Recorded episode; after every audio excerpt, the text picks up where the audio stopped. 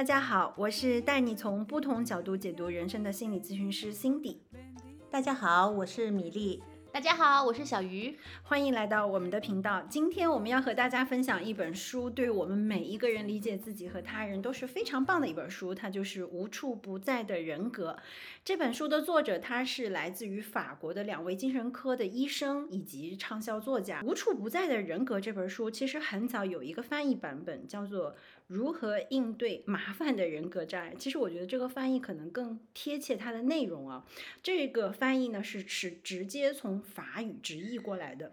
那在九六年的时候呢，他就出版了，当时在法国就迅速成为了畅销书籍。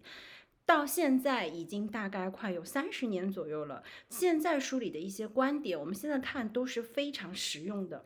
那今天分享这本书呢，是因为上一次的我们的读书会带大家读完了之后呢，每个人都觉得收获特别大，因为它不仅仅呢是给了我们一些人格的定义，同时呢也是让我们在很多生活场景当中、人际交往当中会遇到不同人格特质的时候，我们可以怎样去理解。怎样去应对、理解这些行为，甚至是理解自己的行为？上次呢，参加完这个读书会呢，我也觉得这是一本非常棒的书。因为这些年呢，我自己呢也在呃思索，我在生活中为什么会遇到焦虑呀、逃避，甚至有的时候会自卑这些情况的发生。呃，为了寻找答案呢，我自己也看了不少的心理学的书。啊，这本书呢，说实话是个非常浅显易懂、非常接地气的书，而且里面有大量的案例，也会让人了解到各种不同的人格在实际生活中是呈现怎么样的方式，非常的直观。我当时看到这本书的时候，我第一的感觉就是。呃，它特别的轻松的，容易让你懂读懂里面他想表达的这些信息。其实相对于一些专业的心理心理书籍来说，真的是很容易让人读懂。然后里面大量的案例就会让你更能够看清楚，哎，跟自己平时的行为有没有相似之处？你可能就更能够感受到，哎，我跟这些啊性格人格之间有没有一些相关联？所以我觉得这本书给我最大的感受就是它满足了我对于不同人格或者是说性格的这个特点了解的这种好奇心。就是因为这样，我我也是为什么选这本书，是我发现哈，现在越来越多人都开始关注我们个人的这个心理健康问题了。有很多人会先是从自己本身的困惑去学习了解心理学这个学科。那我的一部分来访当中呢，也有很多这样子的。不过我发现哈，大家会在一些了解基础知识之后，很容易呢拿着书本给自己去贴标签。我不知道你们会不会有这样子的习惯啊？这样很容易有一个错误的概念，就是像有的人会觉得啊，我有这样情绪问题就是不好的。但其实我们应该去理解，很多时候我们的情绪啊是自我保护的一种防御机制。那它呢，主要是给我们做一个提醒。所以今天我特别。想带着大家一起去做一个梳理。我们先来看看什么是人格，大家是怎么去理解？嗯，那我认为文人格呢，其实简单的来说，其实就是性格了。就是就是怎么说呢？就是大家一直以来看你是一个什么样性格的人，乐观吗？嗯。悲观吗？开朗啊？内向啊？这就是我觉得他就是一种人格。嗯嗯嗯，我觉得他。就类似，就有点像一个人的特质。比如说，你看到这个人的初印象，他给你的是一种温柔的，还是这个冷静的，还是严肃的啊？就是他展现给你的是一种什么样的形象的这种感觉？我可以从心理学角度给大家一个解释，就是我们说人格，其实它就是一个人的相对稳定的性格特征。我再举个例子，比如说，有的人他非常喜欢热闹、集体活动，那我们需要去看一下，哎。这个人他是在任何一个环境下都展现这样特质吗？如果他是在任何环境下他都是这样，那我们就可以理解说啊，他是一个呃善于社交、喜欢热闹、喜欢这种社交场合的人。但如果说这个人他只是在某一个特定场合，比如说。我们公司必须要参加的这种聚会，公司必须要参加的这种社交场合，他才去出席。那大部分时间他可能会更偏向于独处的时候，我们就不能说这个人是一个喜欢社交和集体活动的人了。那再举一个例子呢，就是比如说，有的人平时是个积极乐观的人，但是经历了某一些事件的时候，他会暂短暂性的出现一些悲观厌世的状态。我们可能不能够去定义他是个悲观的人。所以呢，一个是特征，一个是状态。每一个人可能都有很多若干不同的那一面哈，就是我们都觉得说，哎，人不是一个。死板的单一的面对吧，都是一个三 D 立体的，所以不同的时期、不同的事件都会影响我们去展现出不同的这个性格特征来。这个我跟大家梳理了这个基本人格特质之后，我想也跟大家去分享一下，我们说人格特质和人格障碍其实是很多不同的啊，千万不要把他们两个混在一起。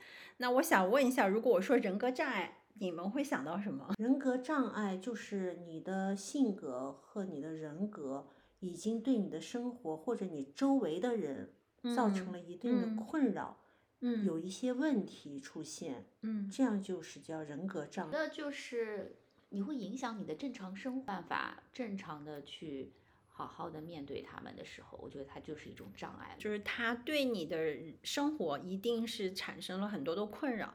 嗯，我们在临床上面去定义什么是障碍，基本上就是当我们的人格受损、缺乏弹性的时候，引起了我们内心一些持续性强烈的这个内在冲突，跟现实生活产生了不协调，我们就可以定义为障碍了。所以，我们当说到某某某障碍，比如说抑抑郁型人格障碍、焦虑型人格障碍，这个时候可能我们需要注意。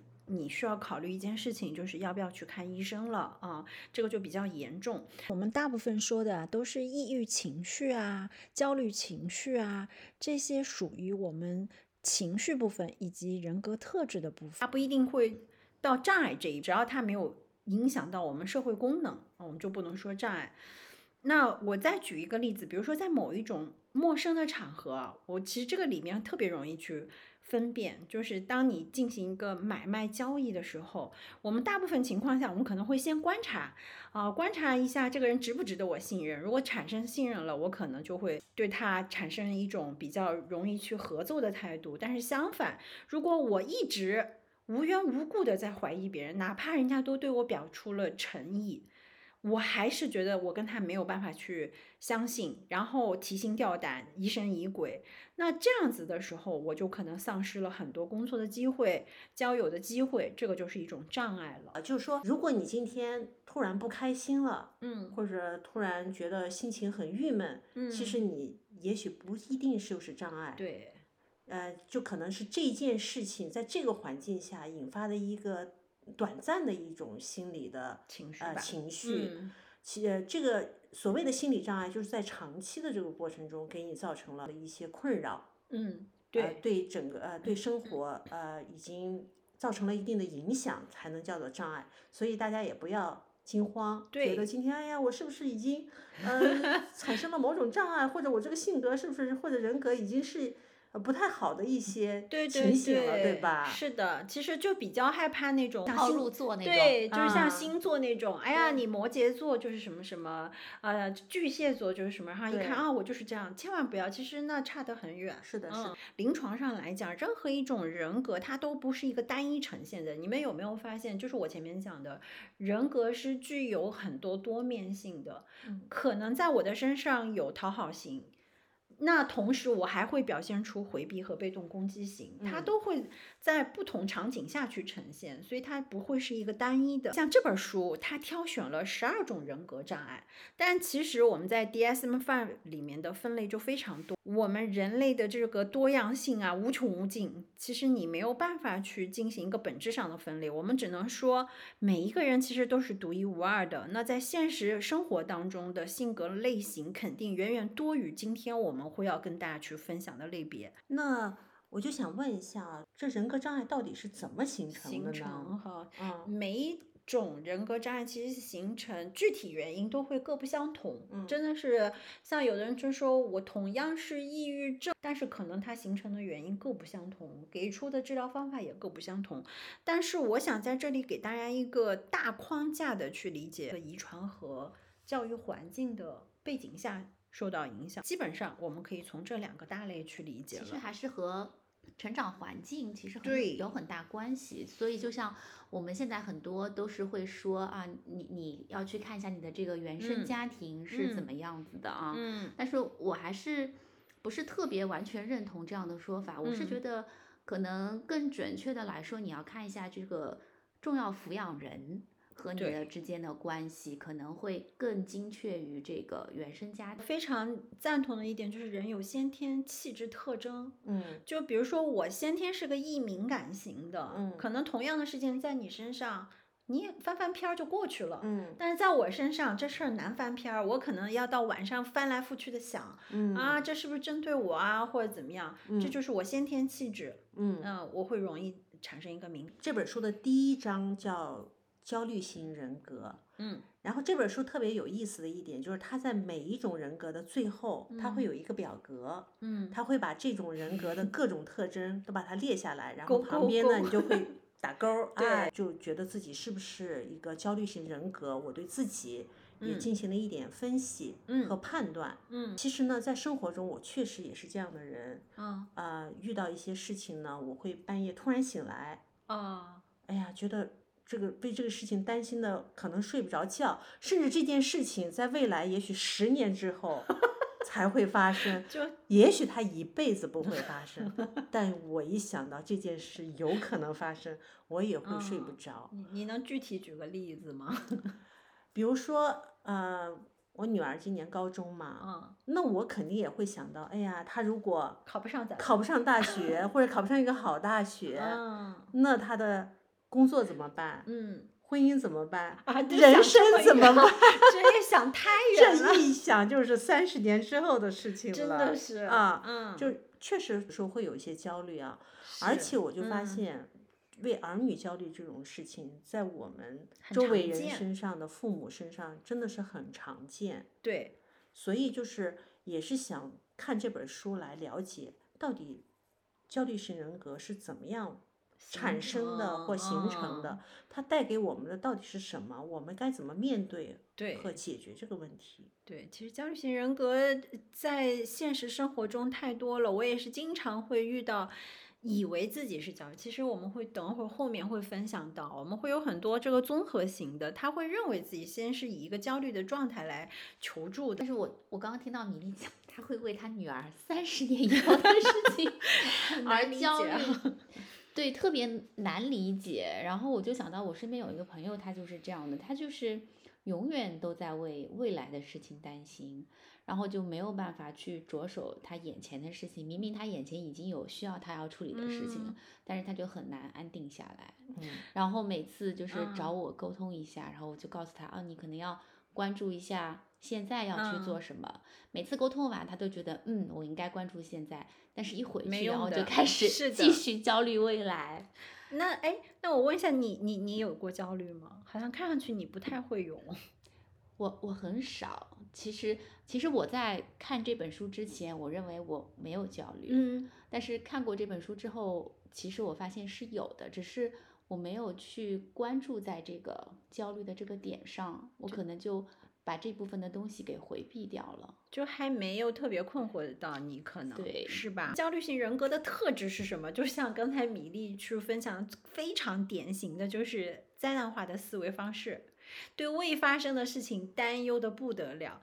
如果说他这个事儿发生了，反而你就安心了。就我们嗯会说，在焦虑型人格障碍里面，常会见的叫做自证预言，就是你一直想，就是我们说那个靴子什么时候落下来，它落下来，哎呀，我的心安了啊，就是这样子。它会有这种，哎呀，终于落下来，我就说吧，它会落下来。那还有一种呢，就是我我需要跟大家去理解一下，在临床上我们会讲叫广泛性焦虑症，这个它就会表现出一个什么样的特征呢？就是植物神经系统过于活活跃了，你容易出现心悸、嗯冒汗、发热、尿频，就像有的人一上台可能一演讲啊，频繁要去厕所，然后还有就是这个紧张。肌肉紧张，有的人是这个颈椎、肩颈疼莫名的疼痛，还有手抖，还有就是疲劳感加强，然后就是对周围环境的高度警觉，以及米粒你刚才讲的睡眠问题，容易失眠，容易早醒，容易惊醒。那我说了这些特质之后，我也很想问一下，其实米粒在你的生活当中有没有焦虑型的这些特质，给你一些一些事情做了做准备的时候比较充分，比如说我要去旅行，嗯然后我就会准备的特别的详细啊，衣食住行，嗯药品，嗯嗯可能会用到，哪怕有百分之一可能会用到的机会，啊我有的时候也会把它准备好。嗯嗯嗯那我就记得有一个朋友告诉我说：“哎呀，你看那个行李箱空空如也的，就是安全感很强的人。啊，如果他那个箱子满满的，他就是一个安全感不强的人。嗯可是说实话，在外面你遇到情况的时候，你那个安全感有的时候会救了你。出去旅游，我会很愿意跟你旅游。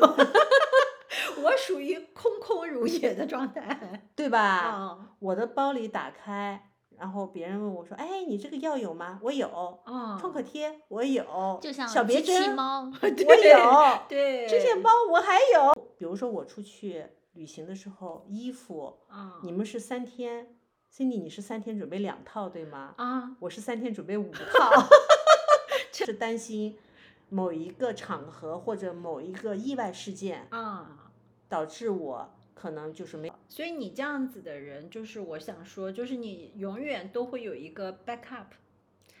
嗯，对对我永远把事情先往最坏的那部分先嗯想了，嗯，这是不是嗯算是焦虑型人格的一种体获现呢？获益吧？我觉得算是获益的部嗯分。嗯就是我，其实就是你说到这儿，我就必须要呃分享一下，就是我们说焦虑型的这种特质啊，大家别把它想的全坏，嗯其实它也有非常棒的那一面。就像嗯你前面讲的，它嗯会让我会对未来会发生的事情，嗯虽然说感到紧张，但嗯是我可以有预案。嗯啊，我规避掉一些风那个风险，所以这里我也很想从这种进化论的角度去跟大家讲，就我人类进化到今天，其实我们都是得益于这样子的一个对未来风险的一个规避，才会有了我们今天。其实说白了，我们每一个今天坐在这儿的人都是幸存者。啊，你我们通过对未来这种迅速做一个判断，规避风险，我们才会有了今天。就比如说，我们会要应聘新的工作、考试，你适度的焦虑，引发你适度的这个植物神经的紧张，其实反而能够催化我们去做好准备。比如说嗯你。呃，有一定的焦虑的时候，我们才能去复习好，对吧？嗯对这个岗位之前应聘的这些问题去做好准备。那我拓展一下，就比如说一个孩子他的成长环境过程当中，他的抚养者是一个焦虑型的人，他会把这个焦虑模式影响给孩子。嗯就比如说米粒，你可能相对来讲还好，你没有到很夸张，嗯但是有的人会很夸张，他永远生活在一个紧绷的状态，嗯他对所有的事情都处在一个紧张状态。那这种应对模式，他的孩子一定会去习得，嗯孩子也会受这个影响。所以这个就是我们说抚养环境对人的影响也是非常重要的。嗯所以我我朋友每次找我去诉说他的焦虑啊时候，他其实是还蛮有紧张感的。就你这样一说，我会感受到 他跟我诉说的时候的那种紧张感。那如果像像这样子，我们平时在生活中，我应该怎么？应对是吧？我常被问到这个问题啊。那我可以跟大家去稍微讲一下，我们从这个角度去看吧。如果你身边有一个朋友是，或者你的老板是，你的伴侣是，我们可以怎么办？第一点，向他一定要表明你自己是一个可靠的人。就在这本书里面，我特别欣赏的就是作者会从一个这样子的角度帮助我们、啊。如果我的伴侣是我的老板是焦虑型人格，我们怎么跟他相处呢？就是你要先，因为焦虑型的人格不安全感很重，就像米粒你刚才讲的，所以我们一定要向向他表明我是个可靠的人。怎么表明？就比如我觉说，得我朋友应该觉得我是个可靠的人，所以不停的在 找我。他可能觉得你很容易被信任，就是你的信任度对他来讲是个很有安全性的，我愿意对你诉说。那比如说，我们怎么去表明可靠呢？就你如果是个老板，我就会告诉你，老板，我在这个事件上面我做了 Plan A、Plan B、Plan C。你的老板就会相对来讲哦，觉得你这个孩子做事儿还挺靠谱的，这是第一点。第二点呢，就是我们可以帮助焦虑型人格相对的去看事物，就是小于你的朋友，如果下次再找你去讲，因为他们很容易偏激，非常容易嗯去钻在一个牛角尖儿里。对，你就帮他去相对性的去看待事物。那第三点呢，就是我们可以帮助他，告诉他你去进行一些心理咨询或者一些治疗啊，让医生帮助他进行一个认知的纠正。那还有一个呢，就是可以稍微幽默一点。焦虑的人都在紧张的状态，你适度的幽默其实能够帮他放松。我自己也有过一个焦虑的状态，当我有这个状态的时候，其实我很喜欢我身边有一个朋友，他真的就是非常幽默。我跟他说任何一个我在担忧的问题，他的一句话就能让我笑，就让我能够放松。所以嗯适度的幽默很重要。所以等于说，如果我担心我女儿未来的工作呀、前途问题的时候，你你怎么我给你讲个说？笑话，你会说没有关系，反正现在大学生八成都出来找不到工作，然后我就心安了，是吗？我觉得你不会心安。能做什么啊？就是如果你的伴侣、老板、身边的朋友中，我你千万不要成为一个焦虑型人格的一个支配者，你也千万别给焦虑型 surprise，他们特别害怕你给 surprise。啊，就是因为焦虑型人格本身它就是不能够缺缺失什么？掌控感，缺失掌控感会引发他非常大的恐慌，所以焦虑型人格他非常在意的是一个确定性啊，就不要给他突然袭击这些的，嗯，嗯。然后就是避免一些讨论一些不太愉快的话题，这个就是在这本书里面啊给到我们的一些怎么应对的方法。其实我看完这本书以后，我还是相对的，就是理解了一下我朋友的这种行为和表现。所以他现在找我的话，我就相对还是比较 nice，还是会回一些消息。他一些耐心吧。对对对，我嗯觉得可能就是他就是这样子的啊、所以我就觉得就是还能理解一下他。嗯然后其实我我在看这本书的时候，其实我对焦虑型人格并没有太多感受，我反而是对这个一个是逃避型，一个是被动攻击型，还是一个依赖型人格，这三个是比较有感受的。嗯，特别是这个逃避型的这个人格，其实嗯我是发现啊，这这三种人格如果是集中在一个人的身上的话，他其实 是你吗？对，就是就是当我发现这三种人格集中在一个人的身上的时候，他往往会变成讨好型，就是我们现在所说的这种你经常会去讨好别嗯人的这种状态。嗯啊，这个状态就是会让你的感觉是有种，其实到后期就前期你会是享受的状态，然后后期其实你会觉得它是一个比较痛苦的状态。就比如说，嗯你你的逃避型，就像以前，嗯，你在公司上班的时候，其实我们是会有一些转岗的机会啊，对，或者是你你会有一些，就比如每年会有一个呃升职加薪升职加薪的这个 机会，嗯。但是呢，你你其实会觉得，就我自己我是很难去开口跟老板去谈这个事儿的，一般都是老板说一，我说好的，然后嗯。就我不会跟他去 argue 说讨价还价这一些，嗯。然后他其实我一开始是觉得，呃，就是我应该是保持 nice 保持嗯。nice 的人啊、我是一个很好的员工的这样一个状态。其实底层来看，其实就是我觉得就对自己没有信心，觉得自己的能力可能还没有那么好，就我可能还不配得我要的这些东西啊啊。其实就是对自己的一个能力的不肯定。所以呢，而且会担心，就是我如果提出了这个东西，我可能会被拒绝。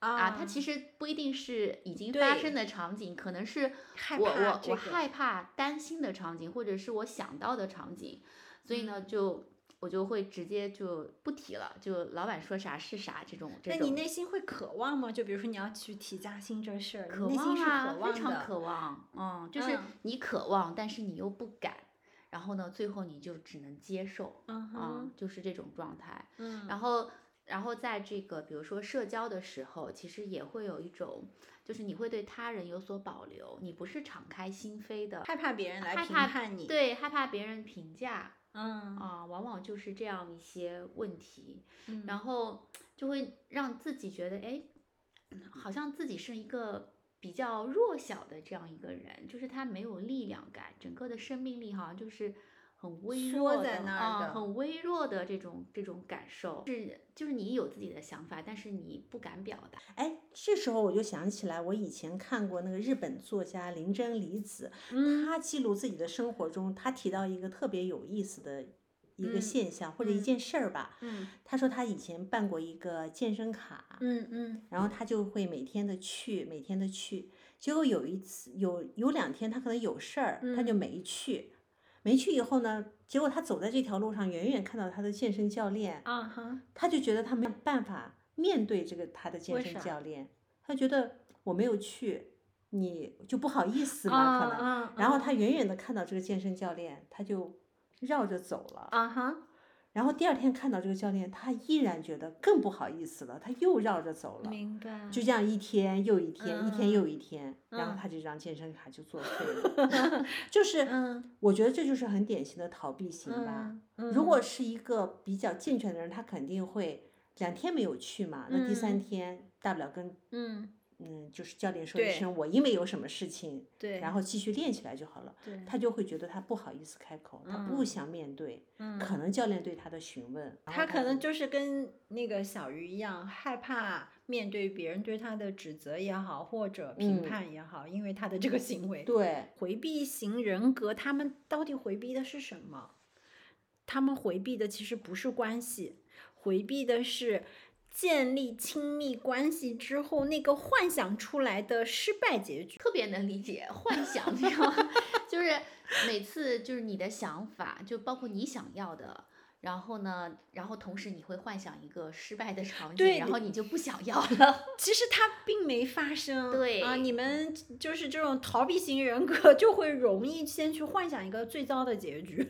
就所以它就是我们说的，就是你有要求你要提出来，它起码有百分之五十的成功率，对对不对？但是逃避型人格就死连死的把自己框在了另外那百分之五十的不成功里面，对对吗对对他害怕去面对这另外的百分之五十，没错，就怕被拒绝，嗯，怕被不接纳，因为这样子的想法主导了他。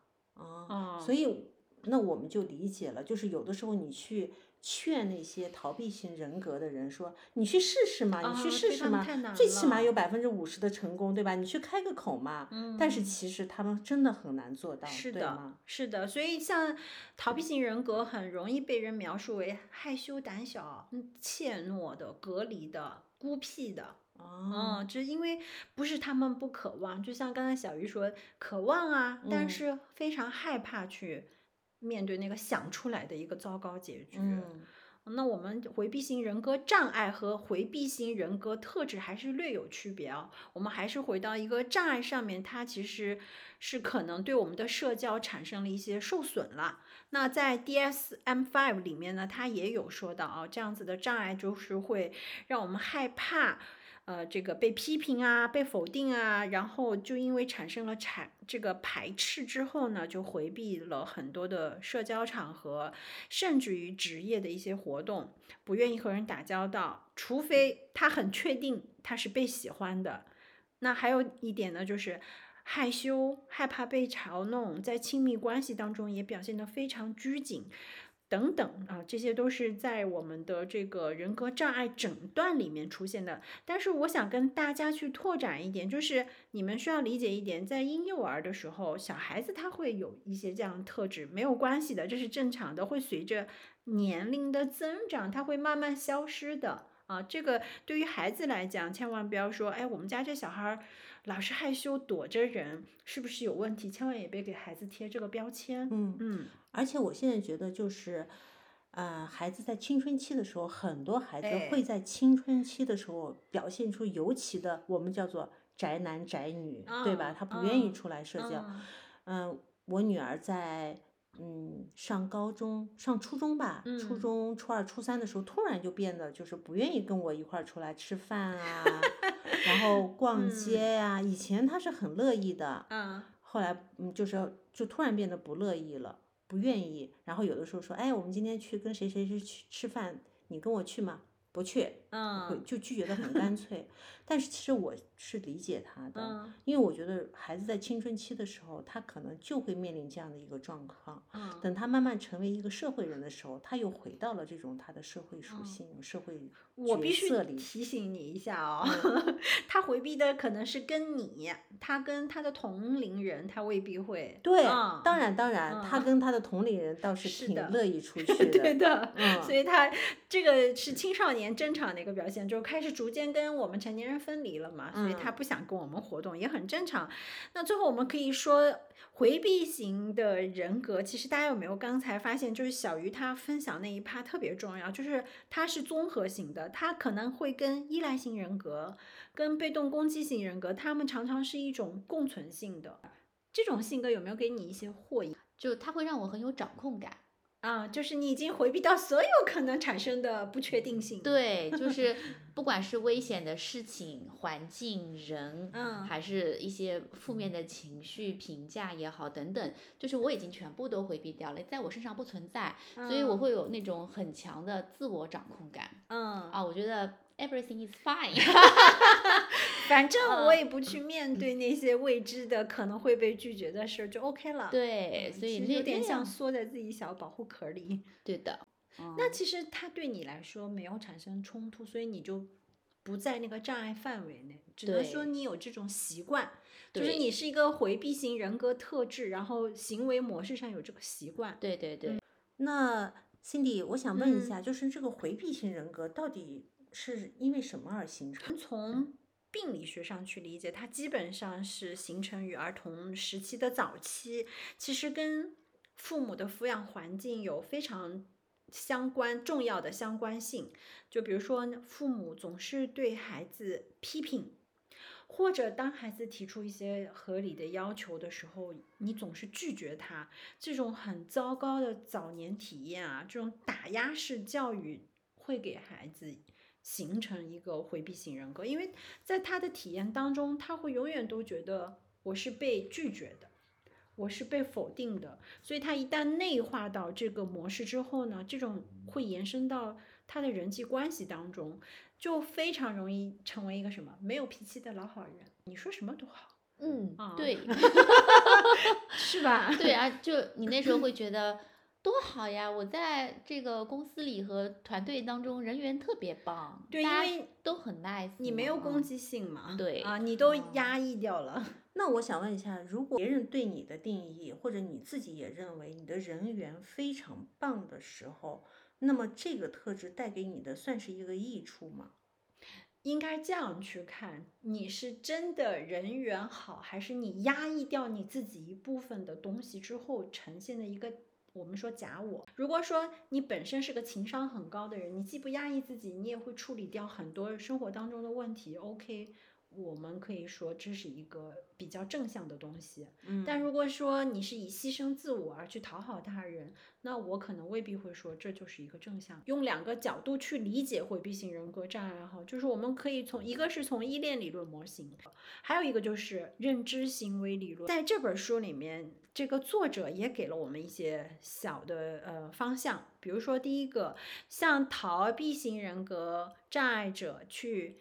建一些循序渐进可以达到达到的目标，不要一下给你一个，是不是会好一些？不要一下给你个大目标，大目标我就直接走了。吓到了，完全不可以完成的，对吧？。对，然后呢，你要告诉对方说，我对你的看法很在意。就是要给我一个肯定。对，三点呢，就是向你表明一下，我是可以接受不同观点，就是你的观点跟我的不一样，没关系，我不会批评你，我不会指责你，我可以接受不同的观点，鼓励你去表达你自己的观点。嗯，那第四点呢，就是先称赞哦。如果你的同事或者你的老板是这种人格特质，我们先给予称赞，再提出你的一些呃想法，觉得他哪里不妥，这样回避型人格是不是会好接受一点？嗯嗯是，那对于回避型人格呢，我们不要做的事情啊，就是请不要冷嘲热讽，不要轻易发火。还有一个最后一点比较重要的，就是你不要任由逃避型，就是回避型人格障碍者去承担更多的苦差事。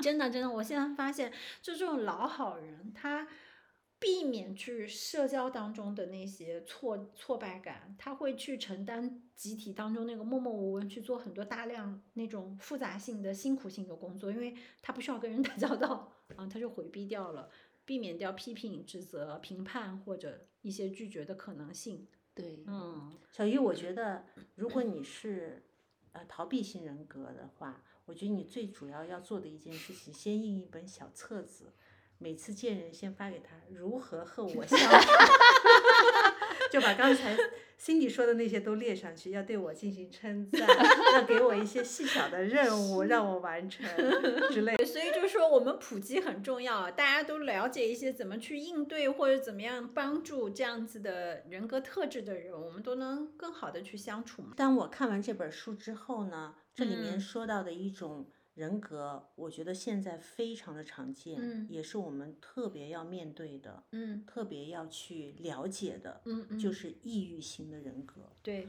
嗯，在前段时间呢，我做过一段时间的这个亲子关系的咨询师，嗯。在这个过程中，我就发现我我们身边有太多太多的孩子，嗯还有父母，还有嗯。大人，就是有抑郁的倾向，嗯。甚至有一些病症出现，嗯，比如说，疲惫呀、嗯。萎靡呀、嗯。然后无法学习，嗯。也不能认可自己，嗯，然后对嗯任何事情都失去了兴趣，尤其是现在越多了越多的孩子出现了这种状况，是，就让人特别的心疼，也嗯特别的想去帮助这些人，嗯帮助这些孩子。你说到这个，我就又想到我那个 焦虑的朋友。其实我觉得他也有抑郁的那些特质在身上，因为他每次跟我讲他焦虑的时候，我就会跟他说：“那你去找一些你自己感兴趣的事情去做一做，或者他分散注意力，对对对，嗯或者是你去找找一些课去上一上。嗯他每次都跟我说，我对这些毫无兴趣，我就想待在家里。嗯然后他曾经就是有一段时间，可能就是嗯不想出门，然后那一个月他都没有出过小区，他可能就是倒垃圾或者拿拿快递，然后出个门儿。他不上班吗？他不上班，就在家啊、哦就真的就不想出去做任何的社交。就你讲这个，我就不得不说，确实在临床上，我们焦虑和抑郁它经常是互相伴随出现的。嗯那如果说达到一定情况的时候，比如说你的这个抑郁状态和我们叫躁躁狂状态相交替，它就变成了另外一个问题，就是双向情感障碍。嗯，这个也是目前这个比较普遍的一个问题。嗯所以，像在我们临床上，很多人来的时候，我们必须要去做双向的一个排除，因为可能暂时你有焦虑，也有可能暂时你出现了一个抑郁状态，但很有可能在一定情况之后，它就严重了，发嗯展成双向，因为双向是一个非常难以去治愈的一个问题。那在你们说到这个抑郁特质哈，那我就跟大家讲一下抑郁症吧。啊，嗯抑郁症和抑郁特质还是需要区分一下。如果你们有抑郁特质，不用太紧张，它属于我们人格特质当中的。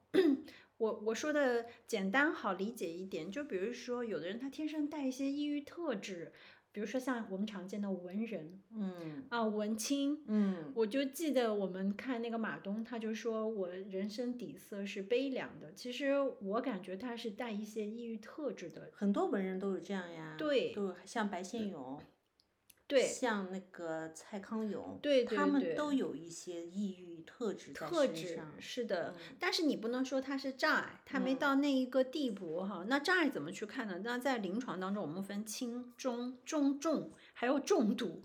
他们一些共同的特征就是普遍性的存在这种悲哀、悲伤、空虚，还有易激惹。啊，其实他嗯们会容易激惹，那还严重的就会出现躯体认知的改变，影响个体的功能。呃，心境抑郁的特质啊，它就是什么都丧失啊。我们我们有几个维度可以去看，一个就是对所有活动兴趣的丧失，食欲的减退，睡眠的减退。那严重一点会出现这种行动的迟缓，呃老哦人会常出现。嗯你会发现他反应很慢，行动也很迟缓，然后疲惫感加强，还有就是觉得自己毫无价值，是这个甚至于过分的这种内疚感。那严重一点就会出现自杀。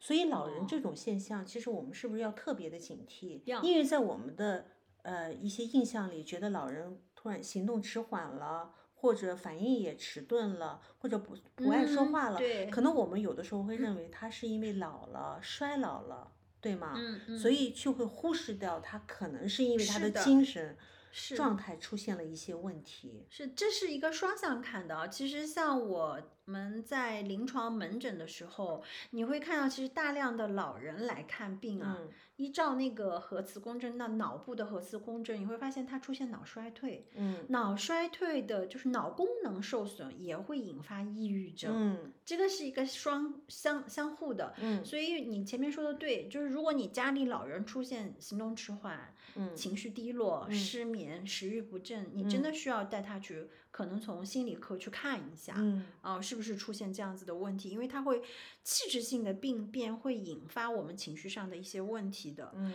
那青少年我们前面也讲了，也很常见，自杀倾向的也很多，嗯对啊、社会新闻很多，，对，因为嗯，这本书里其实提到了一句话，我觉得对于我们的孩子，对我们的青少年，就嗯特别有一点警示的作用。他说，就是令孩子形成糟糕自我印象的教育背景，就会很容易让孩子特别去有这个抑郁倾向或者抑郁型人格的这种形成。所以我们就是教育，因为我们大家知道我们是很卷的一个社会嘛，对孩子其实从小面临的压力是很大的。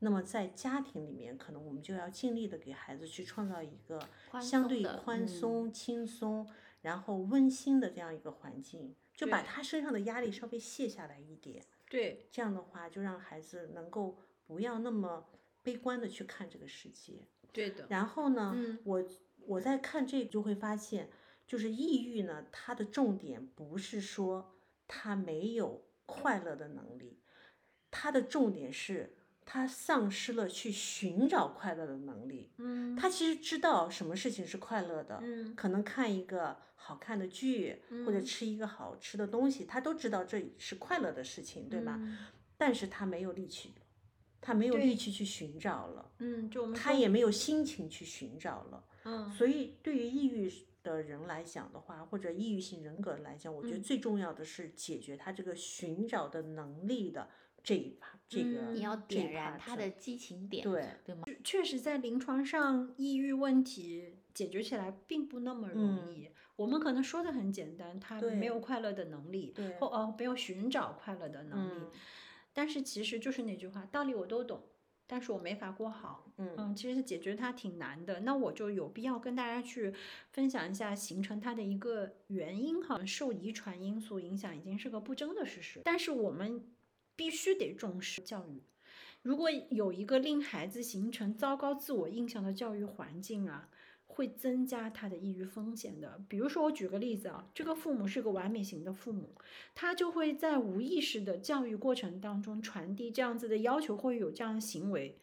那当这个孩子无法达到父母要求的时候，他会生出自己能力不足的这种负罪感、愧疚感，甚至于羞耻感。其实我想说，羞耻感是在我们心理能量上来讲非常严重的一种负性能量。嗯嗯，它会加剧你的抑郁型人格的一个形成。当然，还有另外一种，就是我们生活当中遇到重大的丧失事件，就我们说一些应激事嗯件，丧亲、嗯，离异，它都是一个强刺激。是的啊，我有一个朋友，就是他的嗯父亲去世以后，他其实是一个非常有趣、非常嗯嗯开朗的人。嗯就是在他父亲去世的那两年，嗯，他就突嗯然陷入了这个抑郁的这种状态。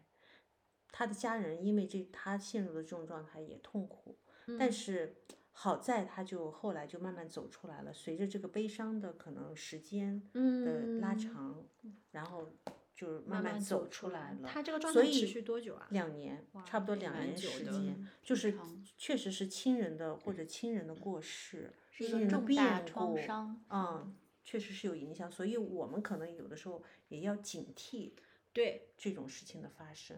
对的，是嗯的。那像米粒这样的，比如嗯说他是因为突发的事件，然后变成了这种抑郁的这种特质，嗯那我们在这种呃平时的交往当中，我们应该怎么样去跟，比如说有这些抑郁特质的，或者是已经有抑郁情况的这样一些人去相处。嗯嗯嗯，对，其实这本书的角度就是我特别喜欢的，他会从这样子一个角度，让我们去看看怎么去，一个是帮助对方也好，或者帮助自己也好。那我就不得不先说，第一点很重要，如果你身边有这样子的，请让他们去找好的咨询师或者心理医生，因为真的抑郁症、抑郁的人格特质转到抑郁症到这个双向都是有极度危险的。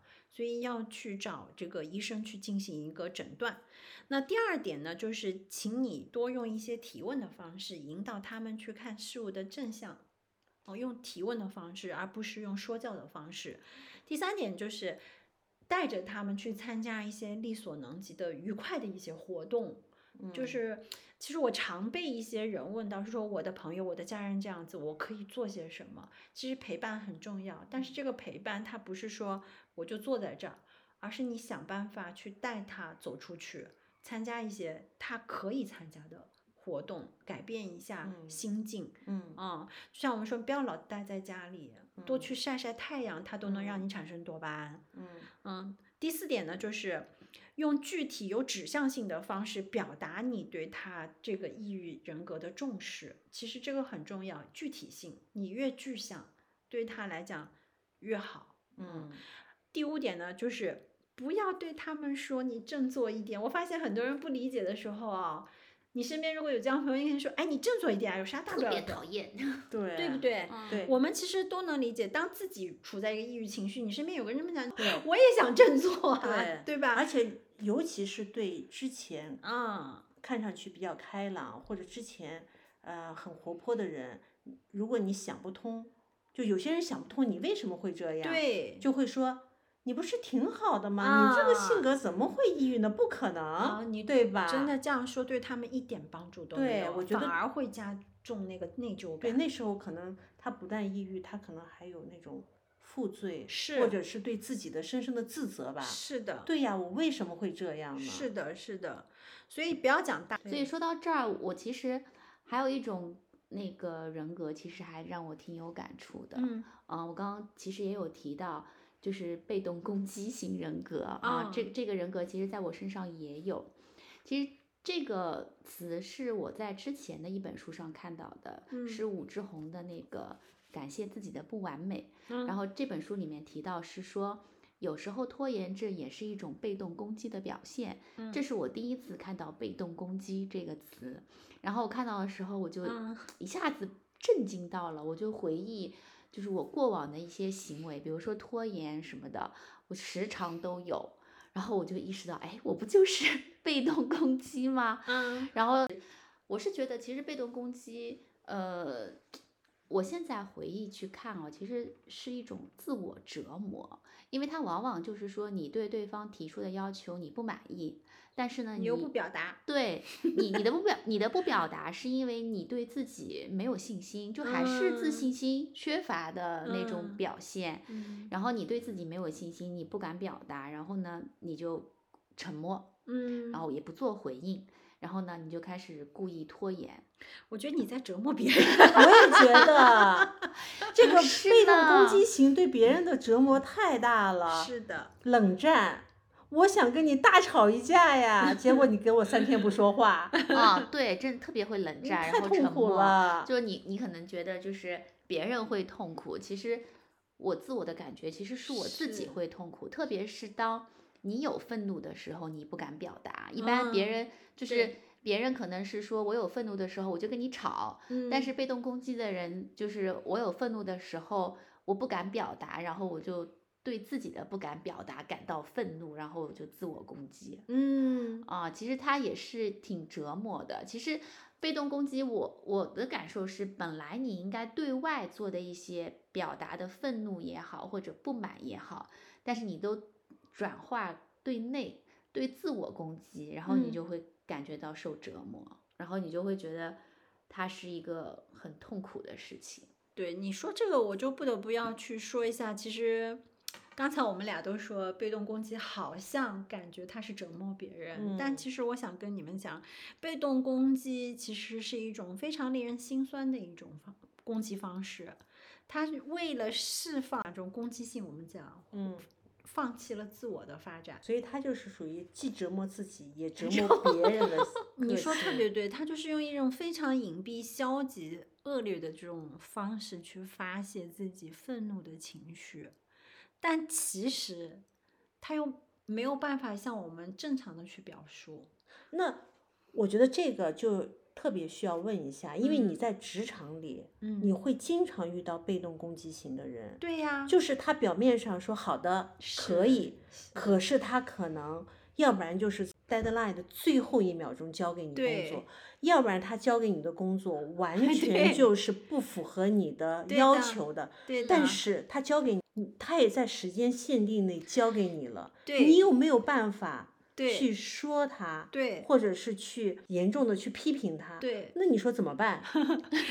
你看啊，这本书里面他举的那个例子就是这样子一个例子嘛。嗯他就是在职场当中啊，我表现的好像很随和，你嗯说的东西我都 OK OK OK，选择的方式就是暗地里我不作为，我嗯不合作，嗯然后就像你米粒你前面讲的，我呈现出一个最终糟糕的结果。嗯嗯，所以那那那这种被动型攻击人格，我们可以怎么办哈？啊，就是先了解一下他为什么会这样子。其实我在理解被动攻击型人格的时候，多少我还是有一点心疼的，因为你去了解他的根源，他就是愤怒不被允许表达。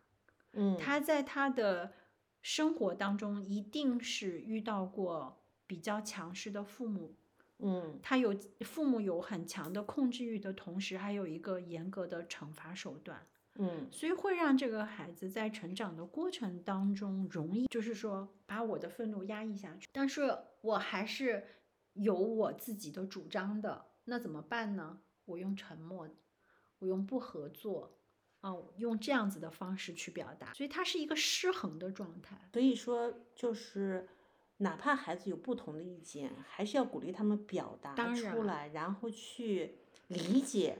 也许最后你们最后的这个行动，或者你最后的结果，还是呃遵从了你们的就父母的这个结果。但是首先孩子勇敢的表达了，然后在这个过程中，你们也是探讨的过程，对吧？就最最终为什么会接受这样的结果，或为什么按照我们的这种呃说法去做，嗯，是嗯探讨的一个过程，对不对？表达还是直接就说你不要说，或者是你的都是错。你说的这个其实也也不全是哈，因为很多父母也会对孩子的意见充耳不闻，就我们说听不见孩子，看不见孩子，这个嗯最后会引成就是刚才小鱼说的这种，反正我说了都没用，嗯，那我就不说了，我用沉默来表示我的不满。我突然想到，那我对我女儿是不是要那个？因为我每次 嗯，有一，比如说一件衣服，或者嗯我要出去了，拿了两套衣服。然后我说哪套好看，然后如果我女儿说 A，我那肯定就穿着 B 走了。然后几几次下来，我女儿嗯说：“妈妈，你不要再问我的意见了。你都不听，”就是他说嗯了，我也是白对说。对，这个还是小事儿哈，就是在很多这种。嗯，方方就是在很多方面，那我们有的时候也会去理解一下，孩子会模仿我们的行为模式。比如说，你跟你的伴侣是用嗯被动攻击的方式相处，这个孩子他就会去模仿你的爸爸怎么去应对你的妈妈，或者你的妈妈怎么去应对你的爸爸的时候，其实对他的人格发展也有很重要的一个影响。被动攻击型人格，他们常常就是会制造出一种怎么讲，就是证明别人你不会对我有所付出的，你不会那个对我有所帮助的这样子的一个场景。那说到被动攻击型人格，怎么去帮助哈？我先从怎么帮助自己。如果你自己是这样子的，嗯，我们前面讲了是成因，那怎么帮助？第一点就是说去做一个自我觉察。像小鱼，他就开始做了一些自我觉察，发现了自己原来是有一些愤怒的情绪没有去表达，对啊，我们先做觉察，其实它是先让你看见自己，这个好重要。那第二点呢，就是我们要理解，你使用这个机制的时候，往往都是被重要的人物去压制了愤怒，所以这个时候我们可能需要去想一想，我们到底是对谁不满，你到底是对什么想表达你的愤怒，可以去让自己表达一下真实的自我的情绪。那还有一种呢，就是我觉得比较好的一个方法就是。思考一件事儿，就是我们自己已经是个成年人了，你不再是一个无力表达情绪的一个孩子，所以鼓励自己，让自己去能够直接表达观点。这个是我们从一个自自己的角度啊。那如果说你旁边的人有怎么办？我的老板是，我的伴侣是，或者我的朋友是。第一点，我们可以让他们远离他。那倒也不至于，我觉得被动攻击性人格还好啊，就是你先让他主动表达他的意见啊，多听他的意见，然后帮助他们去直抒胸臆嘛，因为他们本来就属于不太容易表达的，那就帮助他去表达。当然，还有重要的一点就是你随时要提醒他游戏的规则。那后面就是我们要假装没有注意到他的沉默是个攻击。那你的意思就是说，比如说两个人吵架了，然后你就跟他说不准冷战哦，啊，我们今天必须吵个清 楚，是这个意思吗对，真的是，真的是。还有就是不要用家长的方式去批评他们。最后这本书里面其实也谈到了一个目前网络上我们常常会讨论到的人格，就是。自恋型人格，其实说实话，嗯这本书上所有的人格都很常见，都是常见，对而且都是一个双刃剑的人格，对对吗？对但是自恋型，我觉得我看完以后，它是一个绝对的双刃剑，啊，就特别明显。因为自恋型人格是这样子的，嗯他首先他肯定是非常的骄傲的，也是非常的需要别人的赞美和肯定，然后永远要当这个世界的 C 位。嗯，他但他一旦没有办法获得这些的时候，他就非常的痛苦，所以他要不停的，但是这样也带给他了一些对他来说是帮助，因为他想获得这样的赞美，他想获得这样的位置，所以他在他自己的某些领域。啊，然后或者他在他的事业上，他是会做得非常的好，嗯，非常的成功。有的时候会他会让对他会让别人来臣服他，嗯真心的，不管你真心的还是假意的，但是你要夸奖他，他就一定要做到让别人，呃因为他呃非常的以自我为中心，那势必他就不太会顾及到别人的感受。嗯，觉得他自我感觉太良好了，所以并不会困扰到他。对啊、如果比如说我面对这样的一个老板，我会我要我天天的去夸奖他，那我 可以问问我的心里的阴影的面积吗？你可以被动攻击他。那我们俩肯定就是一拍两散了，对不对？对，就是我如果想跟他好好的合作工呃去工作，那我肯定不能被动攻击，我也不能逃避，嗯，我就只能夸奖他，不停的夸奖他他也是个应对策略哦。如果他是老板，你没有办法逃避的话，对那是要啊给你发薪水的人，所以那就夸奖吧。对，嗯，所以这就是其实这是应对、呃、应对策略之一。对之一对吗？对，但是你你前面讲了这些，我们必须得了解一下哦。自嗯恋型人格，它确实如你所说，有招人讨厌的，也有招人喜欢的那一面。嗯，因为自恋型人格，就像你说，他想要展现自己优势的时候，他真的会让你觉得他极度有魅力。可能嗯他会用把一件事儿做得相当完美的一种嗯方式，去达嗯到这种吸引眼球嘛，吸引你的关注嘛，然后可让你来去赞赏、肯定，嗯，给他夸奖。但是也有很招人讨厌的，甚至于我们需要了解他可能会给他人造成的一些恶劣的影响。那在说这一趴的时候，我们先了解一下什么是自恋啊。如果我说什么是自恋，你怎么去理解？觉得自己特别棒，自己自没有缺点。其实自恋，我们从嗯心理学的角度来讲，我给大家一个比较正规的一个理解，就是爱自己的程度和能力，这个叫自恋。那我们说。自恋型的人格是指我们需要不断的从外部去寻求认可，来维持自我的一种自尊的人格特征，这就是自恋型人格嗯的一个特质。他无法无法做自我肯定，他是要做他人肯定。不，他会做自我肯定，但他会更需求外部的一个肯定，对他来说就他把更重要。他把别人的肯定转化为自我的肯定。对，转化成维持自尊的一种方式。那健康的自恋是必要的。其实，在我们精神学上来讲，这个自恋它也是一种自尊水平。那健康的自恋和正常的一个自尊水平是必要性的。那像前面米粒你讲到，就是自恋型人格，我们说这些都还好，但如果他到了一个障碍的时候，真的是挺招人讨厌的啊。第一，他会自以为是，贬低他人；二点呢，就是他们会幻想无限的成功、权利、才华、美丽，甚至于这种理想的这种爱情，都是他们的一个先占观念啊。然后会认为自己特别特殊，呃，自己是独特的，享受特权。这个是自恋人格障碍里面常会见到的啊，就是觉得，哎，我怎么能跟你们普通人是一样的待遇呢？还有就是过度的要求赞美，享受这种嗯权利感。那我们其实，在最近网络上，你们常会看到他们会说 NPD，其实这个就是自恋型人格障碍，我们的英文的。那 NPD 很少有知心的朋友，或者说持久的健康的朋友关系。就我们常会看到，可能围着他都是一些狐朋狗友。呃，外表好像很光鲜、礼貌待人，其实 NPD 走到一个极端的时候，我需要大家去警惕的，就是我们有一个叫煤气灯效应。嗯，你跟这种人时间接触久了，你会非常容易自卑的，因为他一定会打压你，嗯，他会指责你很多其实并不那么严重的问题，嗯，然后需要你去看到他的这个。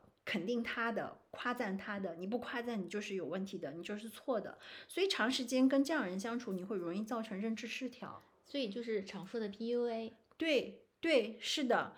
然后就是他们也是缺乏同理心的，他们不会对你的任何的呃情绪也好。事情也好，产生一一定的同理心，不太会。所以那怎么去应对啊？我们回过头来，一些建小小的建议，在这个书里面，就第一点就是必要的时候可以给出一些明确具体的批评，你不要去泛化。你一旦泛化，他会出现一个攻击性的，他会觉得你你你是在指责他的人格了、嗯啊。你给他一些具体的。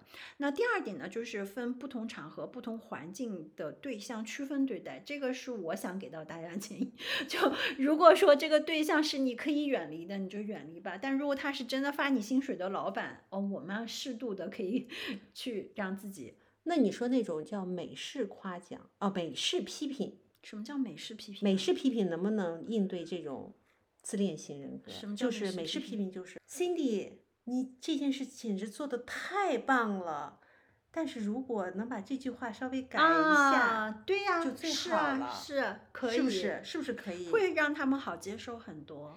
你这我怎么听上去就有点像和被动 型攻击人说的，或者是逃避型说的一样，就是你要先先称赞他，称赞，然后再指出他的某一些问题或者改善点，是的，本来这就有点相似性的，对吧就是，所以这就是这本书，我觉得它嗯。所有好多人格都是可以说是混合的，甚至嗯。你在一个人的身上，你可以看到各种各样的人嗯格，对，都掺杂在一起的。它并不是人是非常复杂的，对它并不是一种人格的体现，嗯，对吧？对的。那个第三点啊，就是如果说你在职场上，你很重要的客户关系他是 NPD 的话，你并不一定非要表现出献媚讨好。就我们前面讲了，尽量给他夸赞，但是你要避免不要去表现出献媚讨好。为什么？如果这个是你重要的客户，你表现出献媚讨好，NPD 反而还会更加的去打压你。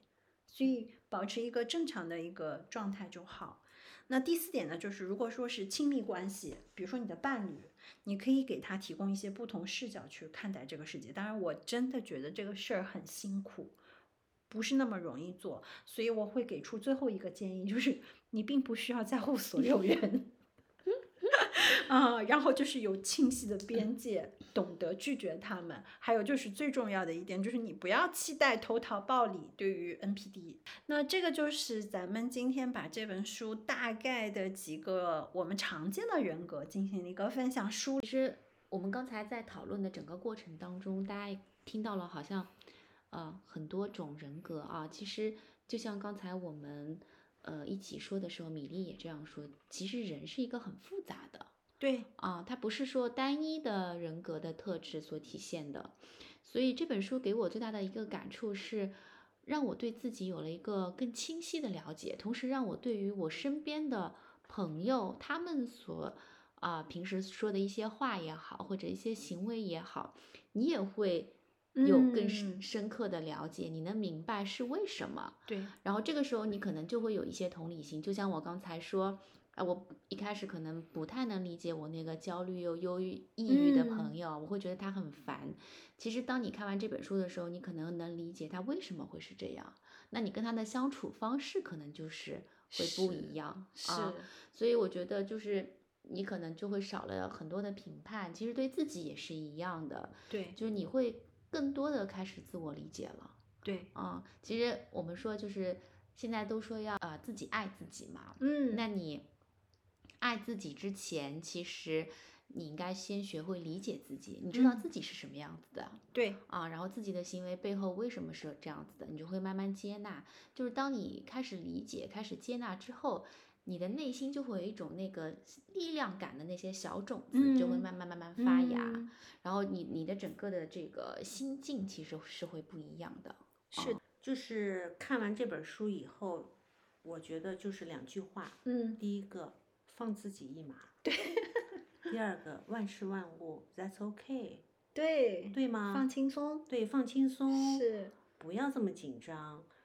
知道每个人都有每个人的人格上的缺陷也好，嗯障碍也好，人是复杂的。对你有很多很多的人格上的各种问题交织在一起，你也有你自己的魅力，是你也有你自己需要解决的问题，那么就去理解、嗯接受，嗯然后去应对你自己的这些啊、呃问题、障碍或对吧？这样子你才能就是放下包袱吧，是的来活在这个人世间。是的我觉得这才能享受当下，享受当下的每一刻，对吧？特别对。嗯，这就是为什么我觉得学习心理学，不管你们是从事这个职业的还是非从事这个职业的，我们多学一些心理学的知识，它的美妙之处就是让我们去理解每一个人其实就是独立不同的个体。